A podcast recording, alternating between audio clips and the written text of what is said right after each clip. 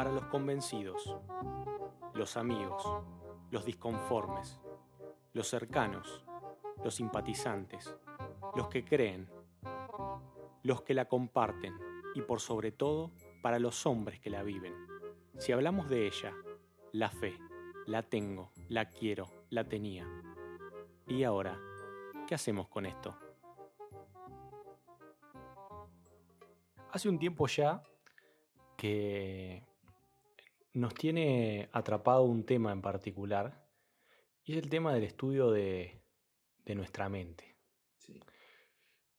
Lo hemos visto desde el punto de vista espiritual, e, es central en el tema de la madurez y el desarrollo del hombre espiritual. Eh, lo hemos estudiado también desde el punto de vista biológico, desde la neurociencia. Estos días nos hemos topado con, algunos eh, videos, con algunas charlas TED, donde se, ejemplifican algunos mecanismos y algunas cuestiones de nuestra mente fantásticas. Eh, y, bueno, hemos sumado estas pequeñas cuestiones que accidentalmente nos topamos para reflotar un, tema que, eh, como decía, es central para... Sí, que pone a la mente en un, como un actor principalísimo central dentro de, eh, nuestra, de nuestra vida, ¿no? Al punto tal de que un filósofo llega a decir, pienso, luego existo. O sea, su existencia está basada en, la capacidad de, poder pensar o su conciencia ¿sí? de su existencia está basada en eso. Em, quisiera arrancar la introducción eh, contando algo que eh, podría ejemplificar esto. Pero creo que me estoy adelantando y en realidad lo que tendríamos que plantear es cómo va a ser, cómo va a ser este, este, estudio, este estudio. No sabemos exactamente si van a ser tres partes, o sea, tres episodios de, nuestro podcast, pero sí al menos son tres, tres pilares que entendemos nos van a llevar eh, en este camino. Y uno es descubrir nuestra mente atenta, ¿sí? o lograr tener la percepción de que un estado de atención de nuestra mente es necesario para, para la concreción de objetivos.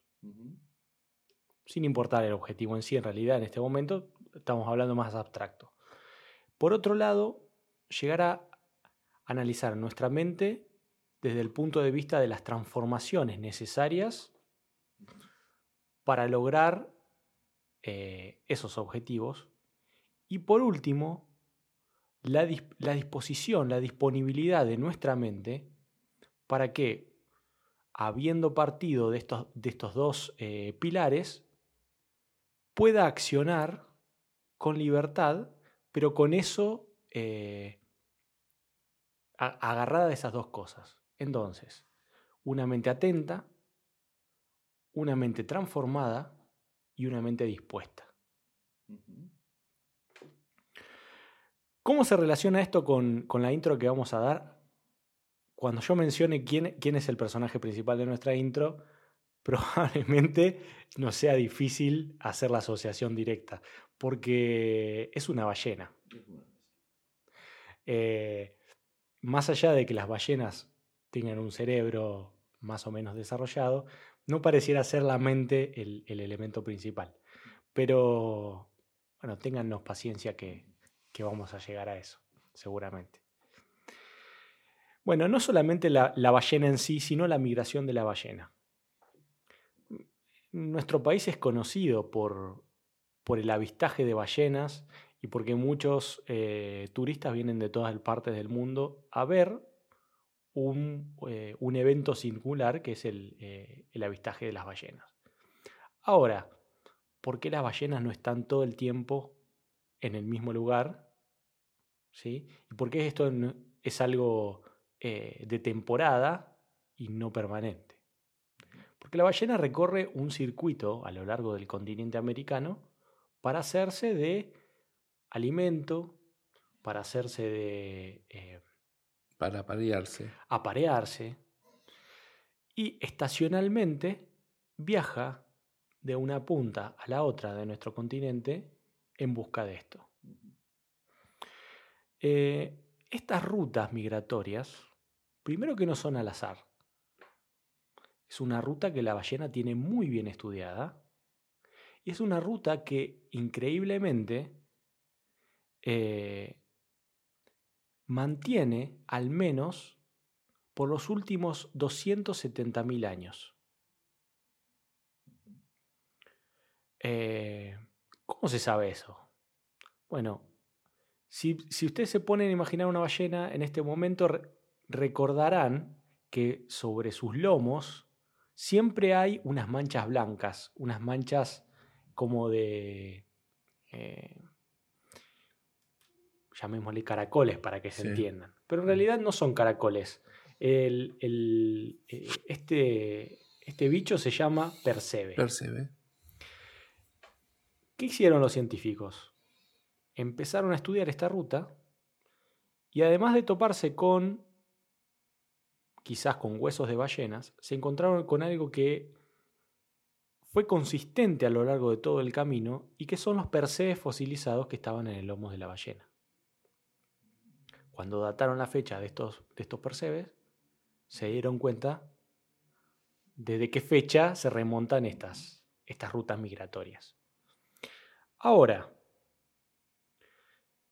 ¿qué sucede?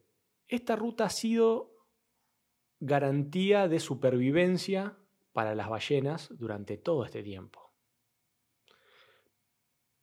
Y evidentemente son muy eficaces, no solo en transmitirles información a sus generaciones, porque las, las nuevas camadas lo aprenden, lo respetan y lo siguen, sino que también han sido, han sido eh, rutas a prueba de fallos porque no sabemos todo lo que pasó en esos últimos 270.000 años, pero seguramente ha habido turbulencias. Sí, y ha habido cambios sobre la Tierra y los tienen que haber afectado de alguna manera. De alguna manera. Ahora, el momento particular que vive nuestro planeta es bastante extremo porque el hombre ha introducido algunas variables, sobre todo la temperatura, en esto del calentamiento global y demás. Y su presencia. Y su presencia, eh, que han hecho que, la comunidad científica se empiece a, plantear, ¿serán las ballenas capaces de sobrevivir si mantienen las rutas migratorias tal y como están? ¿Serán eh, eh, estos, canales que, ellos, que ellas siguen suficientes para mantener su supervivencia a lo largo del tiempo? Porque ¿qué ata a la ballena que tiene todo el mar a su disposición, que no tiene depredadores naturales, excepto los ballenatos, al ser más pequeños, pueden llegar a tenerlo, pero la ballena... La ballena en sí no. No de moverse libremente por todo, por toda la superficie de, los mares o los océanos. ¿Qué, la limita a ellos? Simplemente la garantía de la supervivencia que es recorrer estas rutas. tienen un desafío por delante y es poder anticiparse o que frente a estos cambios ellas lo puedan reconocer y aplicar. Esta historia tiene un final todavía abierto, porque eh, es simplemente un planteamiento. Y es probable que, incluso sea garantía de supervivencia. No, lo planteamos con que la ballena lo tiene que cambiar, pero está abierto. Y sobre esto empezaremos a construir la idea de una mente abierta. Es decir, eh, todo está disponible. Todos estos mensajes están, están llegando permanentemente. Ahora, ¿los recorro todos? ¿Me baso en alguno? ¿Qué va a pasar? Pablo lo decía que todo le era posible y lícito, pero no todo le convenía, ¿no? hay un, nombrábamos en el capítulo anterior, que los límites son los que nos dan libertad.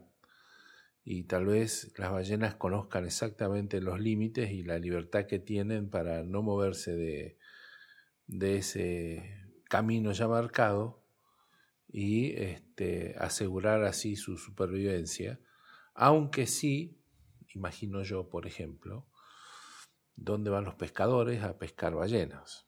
a cazar eh, ballenas, van a ir a, esos caminos. Imagino que la ballena puede tener entonces la libertad de este, modificar momentáneamente su recorrido para evadir un peligro tal como los cazadores y, volver a retomarlo, ¿no? Quiero imaginar que la ballena hace ese tipo de, de de modificaciones y no que va simplemente como, como oveja al matadero. Exactamente. Hay un, un capítulo en, en, Primera de Corintios 10 que un poco también ha servido de, de disparador para esto. y, y, usa, tiene un par de similitudes con nuestra historia. Arranca, que si lo leyéramos completo, en el del versículo 1 al 11, presenta una figura, un modelo, ¿sí? que, el, que, el, pueblo de Israel eh, tenía. Sin embargo, hubo ahí implícito un, fracaso de eso. Y ¿Te parece que lea algunas líneas de esto como para ejemplificar lo que, lo que estoy diciendo? Así estamos todos en, en la misma sintonía. 1 Corintios 10.1 dice, Porque no quiero, hermanos, que ignoréis que nuestros padres todos estuvieron bajo la nube y todos pasaron la mar. Y todos en Moisés fueron bautizados en la nube y en la mar. Y todos comieron la misma vianda espiritual, y todos bebieron la misma bebida espiritual, porque bebían de la piedra espiritual que los guiaba, y la piedra era Cristo. Mas de muchos de ellos no se agradó Dios, por lo cual fueron postrados en el desierto. Pero estas cosas fueron en figura de nosotros, para que no codiciemos cosas malas como ellos codiciaron, ni seáis eh, honradores de ídolos como algunos de ellos. Según está escrito, sentándose el pueblo a comer y a beber, se levantaron a, a jugar. Creo que mi versión acá está un poco diferente a la que... Sí, dice, se sentó el pueblo a comer y a beber y se levantó a jugar. Dice, eh, ni forniquemos como algunos de ellos, y que cayeron en un día veintitrés mil. Ni tentemos a Cristo, como también algunos de ellos le tentaron, y perecieron por las serpientes. Ni murmuréis, como algunos de ellos murmuraron, y perecieron por el destructor. Y estas cosas les acontecieron en figura, y son escritas para nuestra admonición, en quienes los fines de los siglos han parado. Y aquí viene un, un versículo clave para esto, y es, así que el que piensa estar firme, mire no caiga. Una mente atenta. Una mente atenta. ¿Qué significaría tener una mente atenta? Yo eh, entiendo, por mente atenta puse al menos dos definiciones o dos características principales, la considero como una mente alerta, en estado de alerta, pero también la considero una mente enfocada en algo, ¿sí? Por un lado alerta, pero por otro lado enfocado. De alguna manera consciente de lo que sucede a su alrededor pero lo suficiente ávida de atención como para poder enfocarse en una cosa y en el caso que lo requiera, pasar a otra. Exacto. Eh, en primer lugar, dice, al, decir que es, alerta, este, me vienen dos ideas también a la cabeza, que es la de una, eh, no se puede estar alerta mientras uno está dormido. O sea, debería ser una mente despierta, lo que llamamos nosotros una mente despierta. y este, tampoco se puede estar alerta si no se sabe distinguir eh, sobre qué cosas este, corro peligro o por cuáles cosas corro peligro, que es lo que el, eh, Pablo está diciendo en Primera Corintios. Fíjense de esto, fíjense de lo otro, fíjense de lo otro, no hagan como de, esta manera. Y para eso se necesita un cambio de paradigma, como decíamos la otra vez, en una mente renovada. No dormida eh, me lleva a pensar a las veces que la palabra habla de eh, velar. La mente que no duerme es la mente que está velando, ¿sí? Es una mente que está alerta para proteger, alerta para los cambios, alerta para los peligros, ¿sí? Una mente que ha decidido permanecer despierta, ¿sí? Con un criterio de, de, de análisis, ¿sí? Nuevo, diferente, ¿sí? Porque, ¿qué pasa? lo que para Dios eh, puede estar mal, este, es muy posible que para el resto del mundo no lo sea. Eso lo vemos a diario, ¿sí? Entonces tenemos ofertas de comportamientos este, que para Dios son desaprobados, pero que los hombres aprueban sin ningún tipo de problema. Entonces, mi mente tiene que poder estar al tanto de lo que Dios quiere, ¿sí? para poder saber si la oferta es aceptable o no es aceptable. ¿Está? Si lo que me proponen hacer, lo que me proponen adquirir, yo lo puedo este, asimilar y no voy a tener problema con Dios o voy a tener problema con Dios. ¿sí? Para eso debo tener la mente despierta, pero con un filtro o con un conocimiento, ¿sí? que por eso hablamos de una mente renovada, ¿sí? que le permita hacer esta tarea de estar alerta, de estar pendiente, de estar como protegiendo, como si fuese un verdadero atalaya, un vigía de eh, la vida de cada uno de nosotros. ¿Sí? Porque está en ese. Hay un punto que se marca ahí, que es esto del estar firme. Y es es esta ruta de la ballena. O sea, tanto la conozco y tantas veces la hice que puede que, es, que sea mi perdición, que me lleve al fracaso, esto por no estar viendo mi, contexto, mi alrededor, lo que puede, puede venir en este momento. Eh, Siempre en estas cosas hay una sabiduría que aplicar. ¿Está? Por un lado, y esto lo vemos en los refranes, ¿sí? un refrán te dice no hay dos sin tres y el otro te dice la tercera la vencida, ¿sí? Y vos decís, bueno, ¿y cuál es más válido? Ninguno de los dos es más válido que el otro, ¿sí? O sea, si no es blanco es negro, si no es claro es oscuro. Eh, siempre tenemos ese tipo de cosas. Eh, y con esto de eh, enfrentarnos a, un, a una situación cambiante, es necesario poder aplicar sabiduría para saber si esta es la tercera vencida o inevitablemente va a venir este, un no hay dos sin tres. ¿Qué significa esto?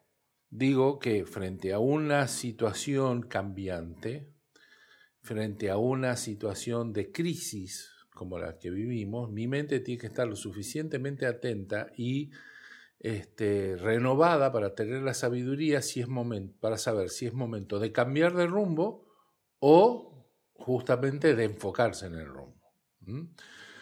Entonces vamos a escuchar a personas que te van a decir, como el que escribe ¿Quién se ha robado mi queso? que debemos aprender a oler cuando las cosas se empiezan a poner mal y anticiparnos a los cambios para que los cambios este, los hagamos a tiempo y no que nos agarre el problema cuando ya no tiene solución. Esa es una forma de ver la cosa. La otra es que por ejemplo, te van a decir que en el momento de la tormenta es el momento de saber por qué venías en esta dirección y no cambiar de rumbo. ¿Mm? Es decir, tener a mano todos esas, esos indicadores. Para saber si no debo cambiar o es tiempo de empezar a cambiar. ¿sí? podemos analizar lo finito y vemos que son dos tiempos distintos. Una cosa es que yo esté metido en el medio de la tormenta y en el medio de la tormenta quiero echar mano al timón o al volante y cambiar de dirección a tontas y a locas. Y otra es ver la tormenta de lejos y empezar a ver cuál es el camino para, para poder este, sortear la tormenta o buscar refugio o lo que sea que tomemos como decisión cuando vemos que la cosa está viniendo. ¿sí? Eh, pero para eso la, mente tiene que tener una capacidad y una sabiduría para poder interpretar todos estos marcadores. Jesús decía, aprended de las estaciones, aprended de, la higuera, ¿sí? que se da cuenta de los tiempos. ¿sí? En otro momento va a hablar Dios de los entendidos en los tiempos. Los entendidos en los tiempos son gente que nosotros conocemos también como estadistas, ¿sí? personas que puedan anticiparse a los cambios o anticiparse a la evolución. Eh, en términos más científicos diríamos que crean modelos de comportamientos que describen las situaciones de tal manera que pueden anticiparse a los hechos. ¿sí? Por ejemplo, como lo hace un modelo matemático que estudia el comportamiento de este, los vientos, las temperaturas, el clima y qué sé yo, y uno dice, ¿cómo anticiparon que iba a pasar por acá y después iba a doblar por allá? Y bueno, porque han estudiado muchas veces, tienen un modelo y el modelo les ayuda a, predecir. Eso mismo tiene que poder pasar en nuestra cabeza, ¿sí? Por eso es, eh, hablamos de una mente renovada y una mente no dormida, ¿sí? Que vela por lo suyo, que vela por lo suyo y por los suyos. Para eso la mente y la persona tiene que tener también una capacidad, una eh, responsabilidad, ¿sí? de eh, la autoridad que se le ha dado sobre lo que se le ha dado a custodiar. Primero su vida y luego la de los suyos. Por eso por ahí arranca la parte de la mente, eh, como yo entiendo, ¿sí? una parte de la mente atenta.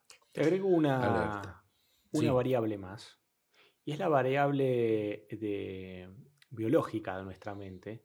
Claro. Y tiene que ver con esto de que nuestra mente es, es una. De alguna manera, es uno de los, de los motores de nuestra vida. Y bien como un motor, casi que ocupa el 25% de la energía de, de nuestro cuerpo. Sí. Es lo que de las cosas que más consume en, en, nuestro, en nuestra vida. Por eso cuando nos falta o nos sobra azúcar, lo primero que nos golpea es la cabeza. La cabeza, exactamente.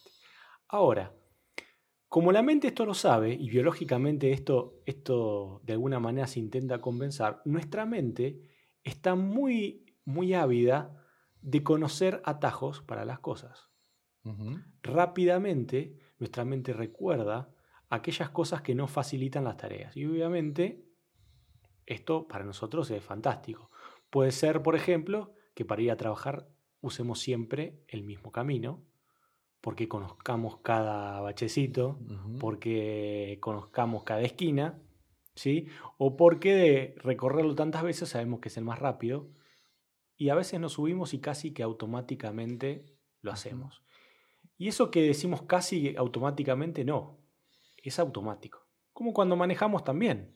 Dejamos de internalizar. Y ahora... Hoy doblé dos cuadras antes para venir acá.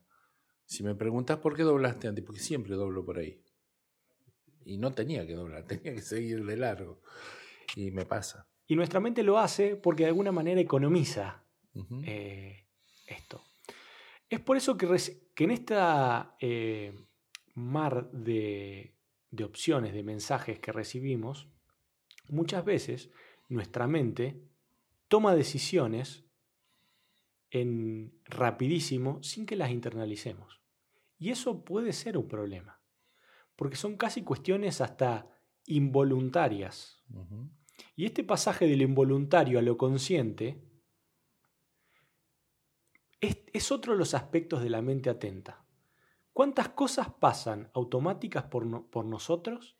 ¿Sí? Y esto es, desde el interactuar con, alguien de nuestra familia, ¿sí? Eh, hasta estos aspectos cotidianos, damos una respuesta a veces acertada, pero al ser automática, muchas veces no.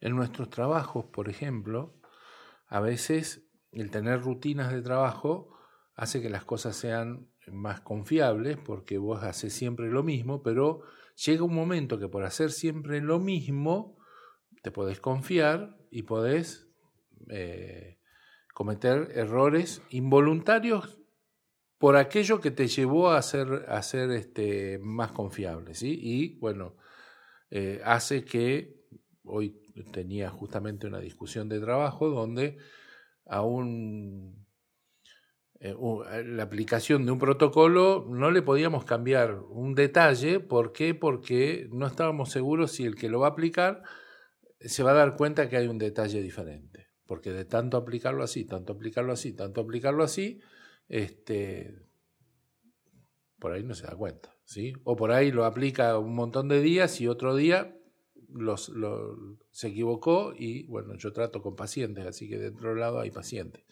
Y esas cosas debemos tenerlas en cuenta.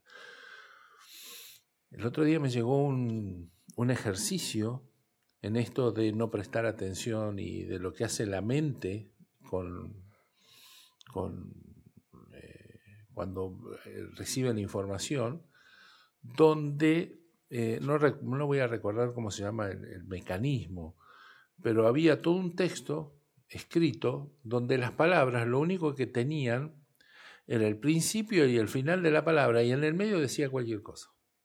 Letras mezcladas, sin vocales, este, y así todo, cuando vos prestabas atención a lo que estaba escrito, no decía nada. Sin embargo, cuando vos leías rápidamente, la mente simplemente con el principio y el final de la palabra podía este, saber qué es lo completar lo que faltaba en el medio y leías el texto, pero sin problema. Te digo que lo lees y vos decís, no puede ser que estoy, esté leyendo esto, ¿sí? Eh, bueno, son las cosas con las que juega nuestra mente y que por ahí nos pueden jugar una mala pasada. Esa es la, ese es el problema, ¿no? Bien, planteamos entonces la mente como en el centro de, nuestra persona, ¿sí? Como un ámbito súper íntimo, poco visible, que se externaliza en, la acción, cuando nosotros eh, sacamos algo hacia afuera. Dijimos también de que nuestra mente economiza de alguna manera y toma, toma decisiones muy rápidamente que pueden que estemos dando de esa manera un mensaje confuso o equivocado cuando actuamos de esa manera.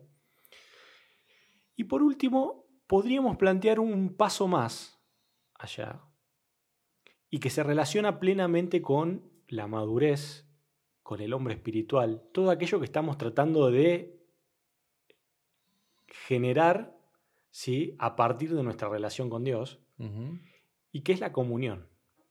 Sí.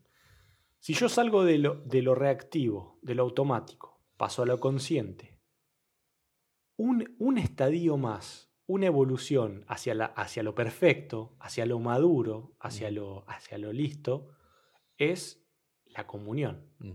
Aquello donde no solo eh, tengo los mensajes externos, sino que tengo un mensaje que yo debería escuchar por sobre todos los otros, que es la voz del Espíritu Santo en nosotros, volcándose de espíritu a espíritu y manifestándose en nuestra mente, como un mensaje. Sí, eh, lo cual es idealmente perfecto, pero que tampoco funciona así, tan perfecto. O sea, no es que deja de funcionar en nosotros mal simplemente porque somos malos o somos imperfectos o no lo sabemos hacer.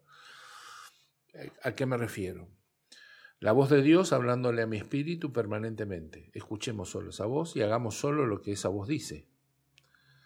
El problema es que esa voz no habla siempre. Y tiene muchos silencios y tiene muchos momentos de silencio donde, ¿por qué lo hace Dios? Yo siempre utilizo un ejercicio, una ficción extrema. Si yo tengo un problema con con una persona. Y este, yo puedo decidir que muerto el perro se terminó la rabia, agarro una pistola y voy, lo mato y se me terminó el problema con la persona, ¿sí? Podría ser una solución, de hecho hay gente que lo piensa y lo, y lo lleva a cabo. Que soluciona sus problemas de y esa soluciona manera. sus problemas de esa manera. La pregunta es, ¿qué esperamos que Dios nos diga en el momento que vamos a apretar el gatillo? No lo que Dios haga. Dios puede hacer mil cosas, ¿sí? Me pueden matar, me puede, puede hacer que pasen cosas que no me permitan hacerlo, pero si yo estoy en la posición de disparar, ¿qué esperamos que Dios me diga en ese momento? Y yo la verdad es que creo que Dios no me va a decir nada, porque todo lo que yo debía saber respecto de el no matarás, ya lo sé. ¿Está? Lo máximo que puede hacer Dios es hacerme recordar cosas, pero es, es, ahí donde es mi mente la que entra a buscar lo aprendido, ¿sí? En su momento. Entonces, muchas veces, yo estoy llevándolo a un caso extremo para que lo entendamos. Lo mismo podría decir del no robarás, no mentirás, ¿sí? Jugamos con la obviedad. Lo Jugamos más, lo, con lo más obvio, ¿sí? Lo más grosero. Pero muchas veces Dios se calla porque no necesitamos que Dios nos vuelva a decir lo que ya aprendimos, sino para qué. ¿Para qué aprendemos? ¿Para qué aprendemos de Dios? ¿Para qué aprendemos de los maestros? ¿sí?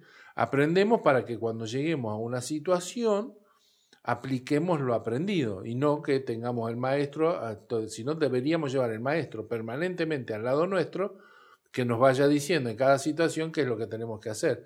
Y eso no es, no es lo que Dios está queriendo, seríamos como si, como si Dios fuese nuestro lazarillo y Dios no es eso, ¿sí? Entonces ahí la mente, por eso la mente, la mente, la memoria, ¿sí? Y la razón, que ya hemos hablado de esto, juegan un papel tan, eh, tan preponderante, ¿sí? Tan preponderante. Y en esto de tomar decisiones rápidamente, eh, hay algunos procesos que ocurren en mi, en mi mente que son muy interesantes, que son los procesos conscientes y los procesos inconscientes. Lo que, este, lo que por ejemplo se llama memoria, eh, memoria, inteligencia emocional también, ¿sí? que son esas decisiones que vos decís tomo sin, sin haberlo procesado. Y a veces sí, pero eso sería meterse en, en, otra categoría de decisiones, pero la mayoría de las veces lo que no nos hemos dado cuenta es de cómo lo hemos procesado. La idea de, del consciente e inconsciente es, por ejemplo, el uso de un programa de computación.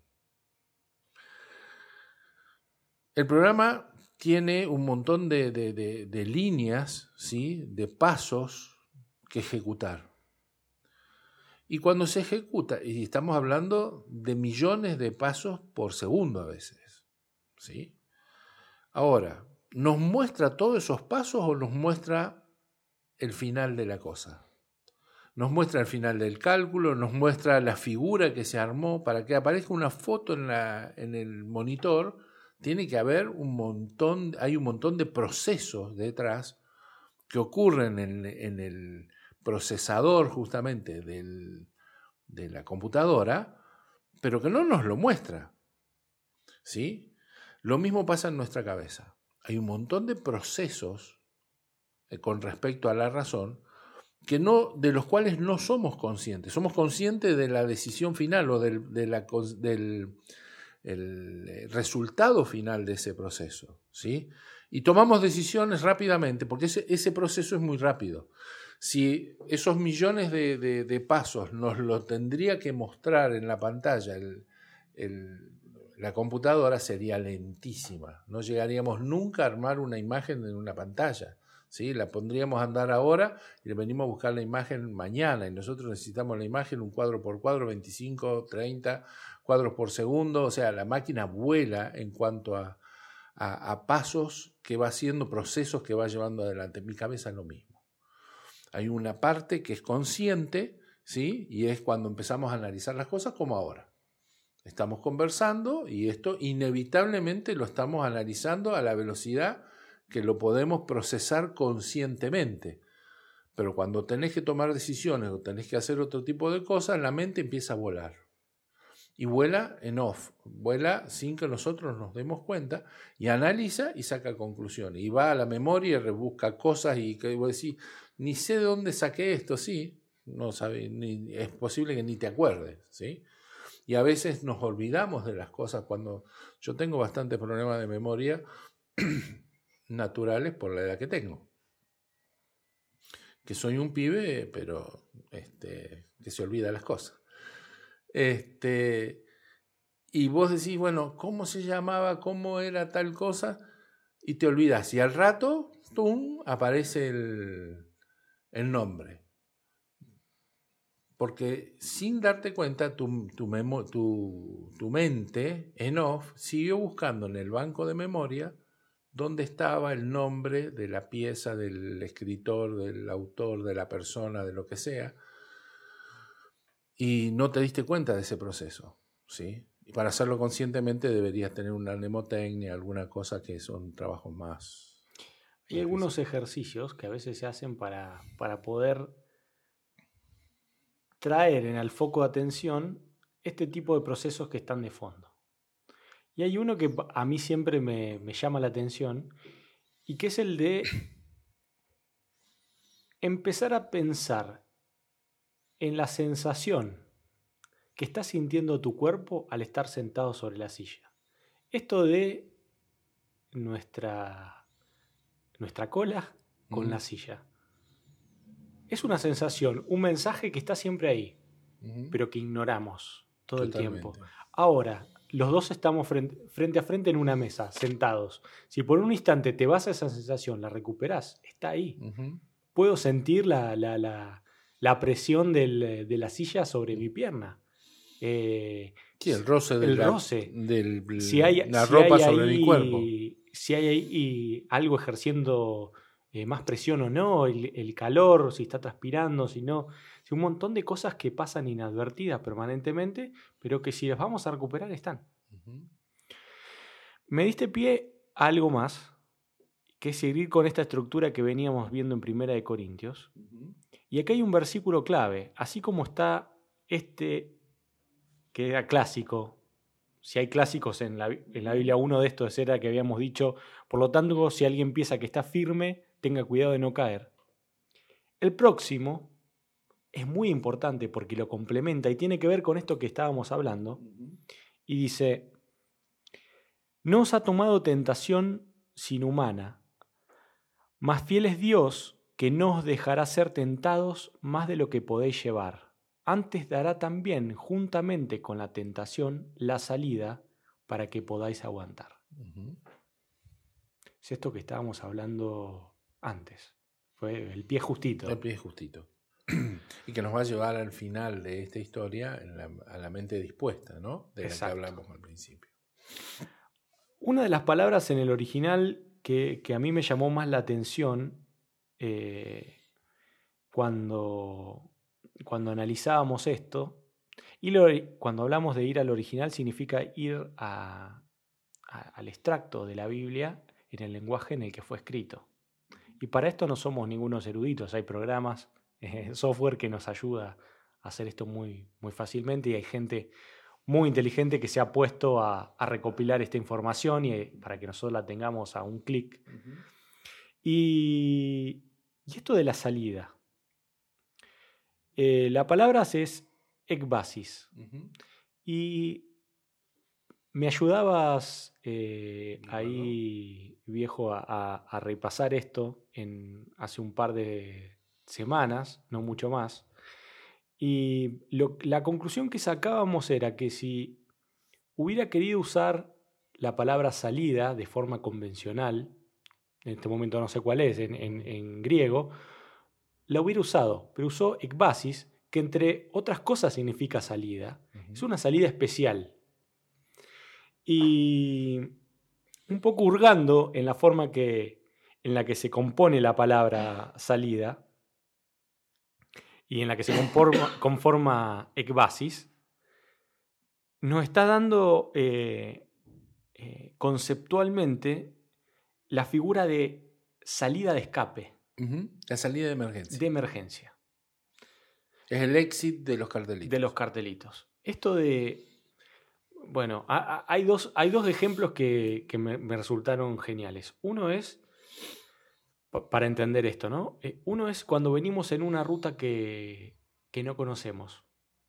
Me pasa cuando voy a Buenos Aires que las autopistas tienen más carriles de los que me gustaría que tuvieran y tienen un montón de intersecciones que al no pasar por ahí todos los días eh, desconozco. Ahora, si no estoy atento, me pierdo la salida y es un problema, porque me tengo que ir para tomar una vuelta o retomar muchos kilómetros por delante. Es esto de, al no estar atento, me pierdo la salida, la salida que había que tenía que tomar. Ahora, ¿cuál es el problema? ¿La salida esa no existía? ¿O yo no, te, o yo no estaba... No la viste. O no la vi, no estaba prestando la atención suficiente. El otro ejemplo es esto que vos decías, el cartelito de emergencia. Se supone que cuando entramos a un edificio, deberíamos poder conocer, o si quisiéramos, eh, eh, si un edificio que vamos recurrentemente o en el que trabajamos y demás, acceder a los planes de evacuación. ¿Por qué? Porque en el caso de un siniestro, la salida de emergencia no se va a materializar al lado de donde estamos. Y esto es muy común en los aviones. Vos subís antes de mover el avión del lugar, la azafata te cuenta cómo escapar, ¿sí? Y con el avance de la legislación hoy en nuestros trabajos, este, ya nos ha pasado muchas veces, cada año aparece la gente de de seguridad e higiene y hacen simulacros de emergencias, de evacuación, de, incendio, de lo que sea, para ver cómo reaccionamos e incluso nos, nos van este, asignando tareas para que en ese momento sepamos qué hacer, ¿no? Exactamente. Así que aquí hay una garantía, una promesa especial de, de parte del Señor, esto de que no vamos a ser tentados, no va a haber un esfuerzo en el cual que tengamos que llevar. Que no podamos vencer. Que no podamos vencer. Y que va a haber una salida de emergencia, una vía de escape a esas situaciones presente. Ahora. Y cuando uno trata con Dios y uno tiene pecados recurrentes, ¿sí? que es lo más común que tengamos. Eh, no voy a nombrar ninguno, pero cada uno sabe qué, es lo que le cuesta dejar, lo que le cuesta este, sacarse de encima. Esa, esa salida va tomando una forma. Y va tomando una forma como como una actividad, como una sensación, como, como una luz que se enciende, que uno va aprendiendo, este, que viene para que eh, salga de esa situación. O sea, es como que Dios lo va alertando antes y tiene que ver con esa, ese tiempo que pasamos o no con Dios y que le prestamos atención o no le prestamos atención, ¿no?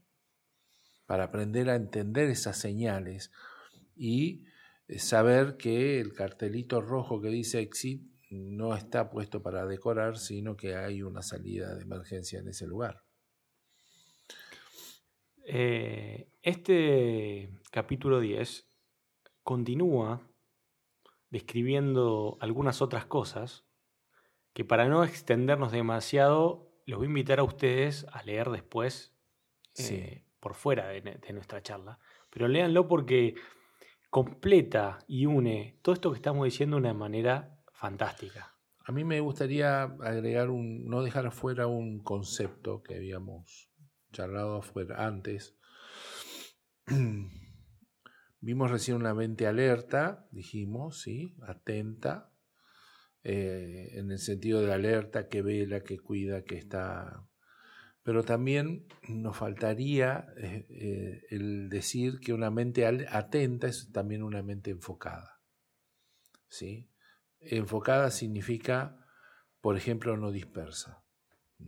Hay un síndrome este, que es cada vez más estudiado tanto en niños como en adultos, de personas que son altamente inteligentes pero son dispersos, ¿sí? Que es el síndrome de la deficiencia de atención, que bueno, que debe ser atendido, este, porque tienen, eh, tienen problemas para enfocarse. Y tienen problemas para enfocarse no porque eh, eh, le falle algo, ¿sí? Tienen problemas para enfocarse porque no está su atención este, capturada de la manera que debería ser capturada. Ahora, ¿qué es lo que dice la Biblia con esto de no dispersarse? Dos cosas a mí me llaman la atención. Eh, dice, primero puestos los ojos en Jesús. Dice, corramos por delante. Primero dice, librémonos del pecado que nos asedia, que nos enreda en nuestros pies y no nos deja avanzar dice, y pongamos nuestros ojos en Jesús. A mí esto de poner los, ojos en Jesús para poder correr la, carrera que tenemos por delante me hace acordar de muchas otras cosas. Por ejemplo, cuando dice que el, que pone las manos en el arado no debe mirar para atrás, porque no es apto para, para, para llevar adelante, para guiar un arado, ¿sí? si empieza a mirar para atrás. Con la idea esta de poder enfocarse en lo que va a venir, porque lo que ya pasó no tiene remedio, venimos de ahí, tenemos que saber de dónde venimos, está todo muy bien con el pasado, ¿sí? pero no tiene remedio. ¿sí? Lo podemos utilizar, podemos aprender de ello, tenemos que saber eh, quiénes nos han respaldado, quiénes nos han engendrado, yo doy gracias a Dios por las generaciones que me han precedido, todo eso está muy bien. Pero ahora mi problema mayor está en lo que va a venir, es como yo con todo eso enfoco para adelante. Es que si en ese momento que yo estoy arando, no estoy consciente de lo que estoy haciendo y dónde estoy aplicando mi energía en ese momento, la tarea que estoy, la estoy realizando está mal. Está mal. Y el surco va a salir va, va a salir para el otro lado. Ya habrá momento para llegar a mi casa a descansar y para. Y para mirar. ¿sí? Para mirar para atrás si es necesario. Exactamente. La primera es esa. La segunda cosa que me venía a la mente es Mateo 6.4 cuando dice baste a cada día su propio mal. Recuerdo que eh, en un momento, eh, por mi profesión, nos otorgaron una beca para ir a Canadá. Beca que después renunciamos para, para tomar otro trabajo que me interesaba más. Pero eh, en ese trámite con los, con los canadienses, ellos me preguntaron lo siguiente. Dice, ¿cuánto les van a pagar a ustedes? La beca no me la daban los canadienses, me la daba el gobierno argentino, el CONICET. Y bueno, me, daban determinado dinero, creo que eran 1.100 dólares en ese momento, una cosa así. Y entonces ellos me dijeron, bueno, muy bien, pero nosotros le vamos a completar este, su beca hasta 2.500 dólares. Porque a nosotros nos interesa que usted venga acá y no esté preocupado cómo va a llegar a fin de mes, cómo va a ser para comprar la comida de su, a su esposa y su hijo. Este, nos interesa que usted se enfoque en el trabajo. Pero para que yo me enfocara en ese trabajo, ellos me tuvieron que quitar todas las preocupaciones económicas del día, ¿sí? Del día a día. Y es la idea de esto, ¿sí? Baste, dice, a cada día su propio mal. Y dice, eh, si leen todo el contexto, está hablando de un Dios que provee, un Dios que resuelve, un Dios que nos está dando todo lo que necesitemos.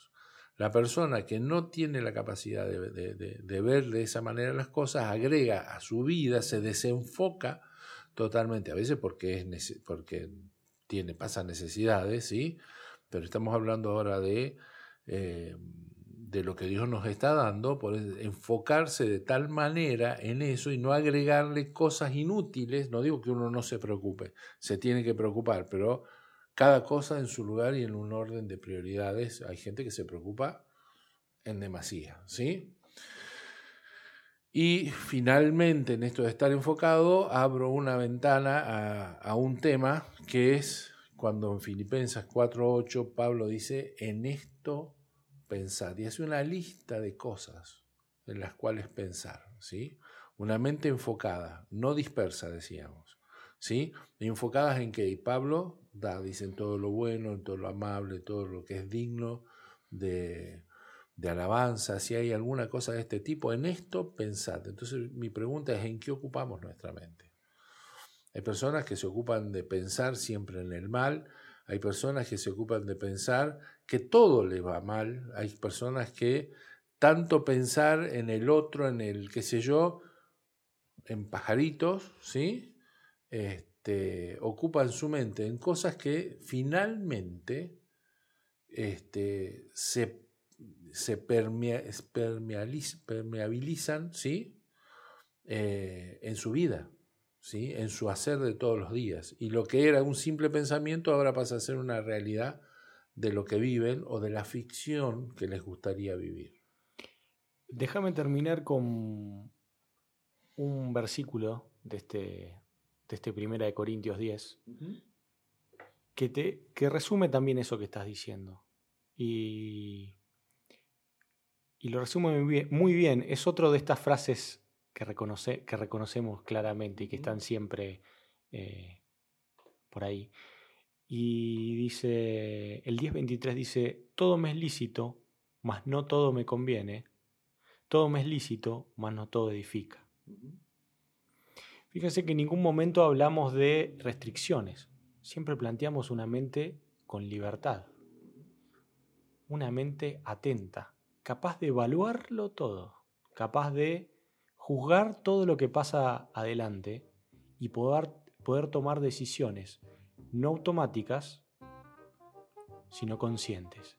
Y si quisiéramos todavía agregarle un nivel más, que lo que habíamos planteado antes, si por alguna razón vamos a dejar de influenciarnos, es tomando aquellas salidas de emergencia, aquellas vías de escape que, el Señor nos plantea y dejarnos influenciar por su voz. Así es.